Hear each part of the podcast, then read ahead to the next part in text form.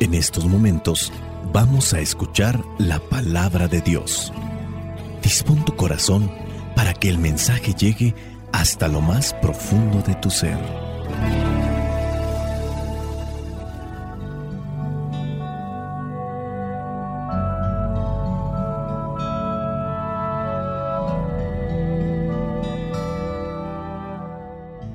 El Evangelio que la iglesia nos presenta para el día de hoy corresponde a Juan, capítulo 2, versículos del 1 al 11. Dice así: Al tercer día hubo una boda en Caná, un pueblo de Galilea. La madre de Jesús estaba allí, y Jesús y sus discípulos fueron también invitados a la boda. Se acabó el vino y la madre de Jesús le dijo, ya no tienen vino. Jesús le contestó, mujer, ¿por qué me dices esto? Mi hora no ha llegado todavía. Ella dijo a los que estaban sirviendo, hagan todo lo que Él les diga. Había allí seis tinajas de piedra para el agua que usan los judíos en sus ceremonias de purificación. En cada tinaja cabían de 50 a 70 litros de agua. Jesús dijo a los sirvientes, llenen de agua estas tinajas. Las llenaron hasta arriba. Y Jesús les dijo, ahora saquen un poco y llévenselo al encargado de la fiesta. Así lo hicieron.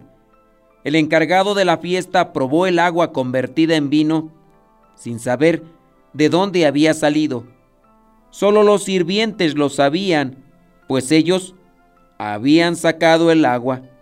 Así que el encargado llamó al novio y le dijo, todo el mundo sirve primero el mejor vino, y cuando los invitados ya han bebido bastante, entonces se sirve el corriente.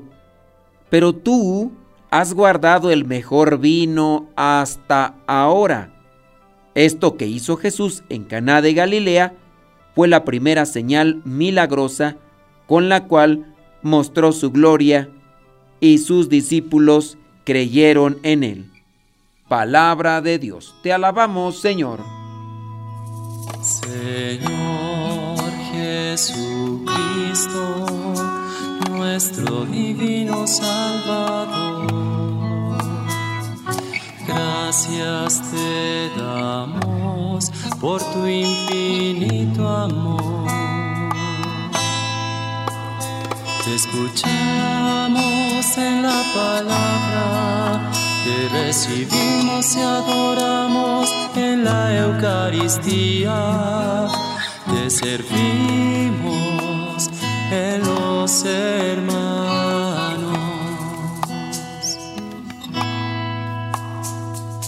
que seamos misioneros como lo quieres tú,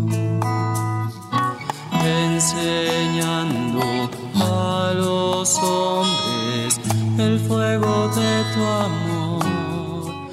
Con el uso del vino en la Biblia no se está invitando al abuso, porque tomado de mal manera esa podría ser la interpretación de algunos.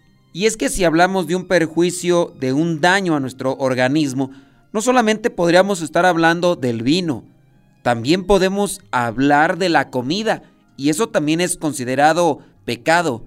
Recordemos el pecado de la gula, es decir, que no solamente el que se emborracha comete un pecado por el abuso que está teniendo al beber esa bebida embriagante, sino también en el abuso de aquellas personas que buscan la comida, de diferente tipo de comida, no estamos hablando de una en específico. Como consecuencia vendrá la obesidad y sus características aledañas que podría ser el colesterol, triglicéridos, azúcar, y con eso se está afectando el templo del Espíritu Santo que es nuestro cuerpo, que es nuestro organismo. Pero el hecho mismo de que haya personas que pecan de gula y que no hay necesidad de preguntarles, porque a veces en la manera de ver cómo comen, pues te das cuenta, No porque se peque de gula en la comida, vamos a decir, ya no hay que hablar de comida, es más, ya no hay que comer. Pues es algo que realmente no entraría dentro de lo razonable.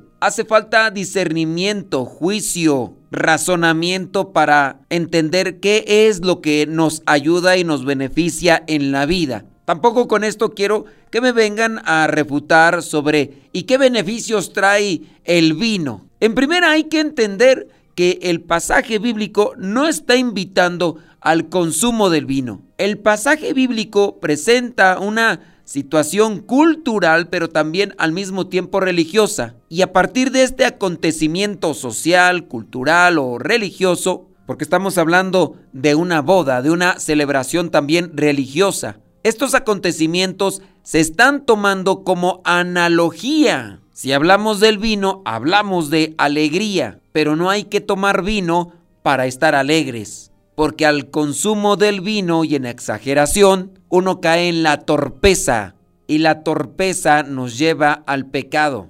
Hablamos pues de la alegría, también de la fe, pero también hablamos de la constancia. Veamos el versículo 10 todo el mundo sirve primero el mejor vino y cuando los invitados ya han bebido bastante, entonces sirve el vino corriente. Aquí hablamos de una falta de sinceridad. Lo podemos apegar a situaciones concretas, llámese el matrimonio o llámese también la vida consagrada. Al principio comenzó muy bien, alegre, detallista, amable, atento. Muchas veces nosotros somos así cuando llegamos a un lugar de trabajo nuevo, cuando llegamos a un grupo de iglesia nuevo para nosotros. Hay algunos que no, llegan desde el primer momento con el cinismo, la desvergüenza y todo lo demás. Pero puede ser que algunos de nosotros llegamos bien mansitos, amables, generosos, solamente al inicio.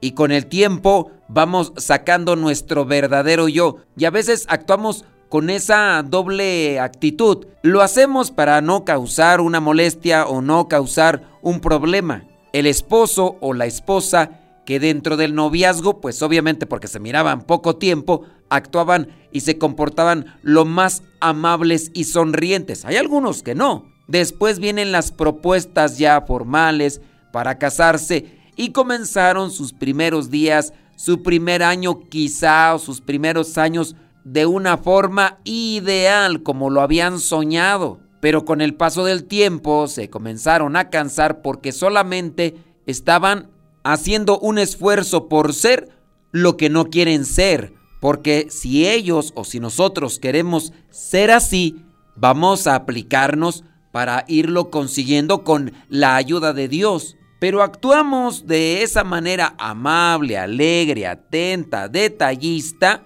solamente por una conveniencia personal. No queremos ser así. Lo hacemos solamente para que la otra persona no nos rechace o no nos diga nada, ya sea al inicio en un grupo parroquial o en un trabajo. La perseverancia y la constancia es lo que nosotros tenemos que trabajar. Aquí viene una alabanza, porque el encargado llamó al novio y le dijo, tú has guardado el mejor vino hasta ahora, no como los otros, los otros al principio sirven el mejor vino y ya cuando están borrachos pues le dan el vino corriente, aquel vino que no sirve. Tú has mantenido el vino bueno desde el inicio hasta ahora. Y a eso estamos llamados, a ser constantes, a ser perseverantes dentro de nuestra actitud, de nuestro comportamiento hacia los demás, ya sea en el matrimonio, que sea siempre alegre, que sea siempre detallista, que sea siempre generoso, que sea siempre cordial, amable. Dios nos pide que tengamos estas características en nuestra relación con los demás, pero nosotros debemos estar vinculados con Dios. Estos novios ciertamente no hicieron el milagro del vino, pero sí invitaron a Jesús, a sus apóstoles y a María, la madre de Jesús. En esa medida nosotros podríamos tener una esperanza de ser constantes en aquellas actitudes, en aquellos comportamientos cristianos, desde un inicio hasta el final. ya sea dentro del matrimonio, dentro de la vida consagrada. Hagamos ese esfuerzo. Vamos comenzando el año. Comencemos bien el año, pero para que terminemos el año con esas mismas características, lo que necesitamos es invitar a nuestra vida, a nuestro corazón, a nuestra mente, a Jesús, a los apóstoles, a María. María intercedió por estos novios que ni se lo pidieron a ella como tal, pero ella ayudó para que Jesús les diera a ellos lo que necesitaban en ese momento. Y por eso ellos, estos novios, recibieron una alabanza por parte de aquel que estaba encargado de la fiesta. Qué bien, felicidades. Desde el inicio hasta ahora has mantenido el buen vino. Iniciamos el año, terminamos el año. Felicidades. Has mantenido tu paciencia desde inicio de año hasta el final. Has mantenido tu pureza en los ojos, en tus pensamientos, desde el inicio de año hasta el final. Has mantenido tu comprensión, has mantenido tu paciencia desde el inicio de año hasta el final. Felicidades, sigue echando ganas. ¿Y sabes por qué lo has hecho? Porque has sido de los que han invitado a Dios a su vida. Hagamos un esfuerzo todos los días, desde la mañana hasta la noche, que comencemos la mañana con Jesús, con María, con los apóstoles, con la palabra de Dios, con la oración y hagamos un esfuerzo por mantener durante todo el día la presencia de Dios en nuestras palabras, en nuestros pensamientos, en nuestra vida en general. Que lleguemos al final del día, que lleguemos a la noche diciendo, he mantenido el buen vino, he mantenido mi buena relación con Dios y por eso es que puedo decir que día tras día puedo terminar el año bien, como empecé. Que el Espíritu Santo nos ilumine para entender y vivir esta palabra. Si a veces las cosas no resultan en nuestra relación de consagrados, en nuestra relación con los demás, puede ser porque nosotros somos inconstantes y sacamos a Jesús de nuestra vida, sacamos la palabra de Dios de nuestra vida, sacamos la oración de nuestra vida y nos enfocamos más a todo aquello que nos está contaminando, que nos está debilitando, que nos está destrozando. Y por eso vienen las consecuencias, vienen los resultados. Espíritu Santo, fuente de luz, ilumínanos. Espíritu Santo, fuente de luz, llénanos de tu amor. La bendición de Dios Todopoderoso, Padre, Hijo y Espíritu Santo, descienda sobre cada uno de ustedes y les acompañe siempre. Soy el Padre Modesto Lule, de los misioneros, servidores de la palabra. Vayamos a vivir el Evangelio.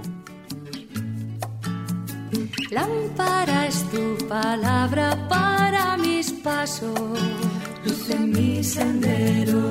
Lámpara es tu palabra para mis pasos, luz en mi sendero. Luz, tu palabra es la luz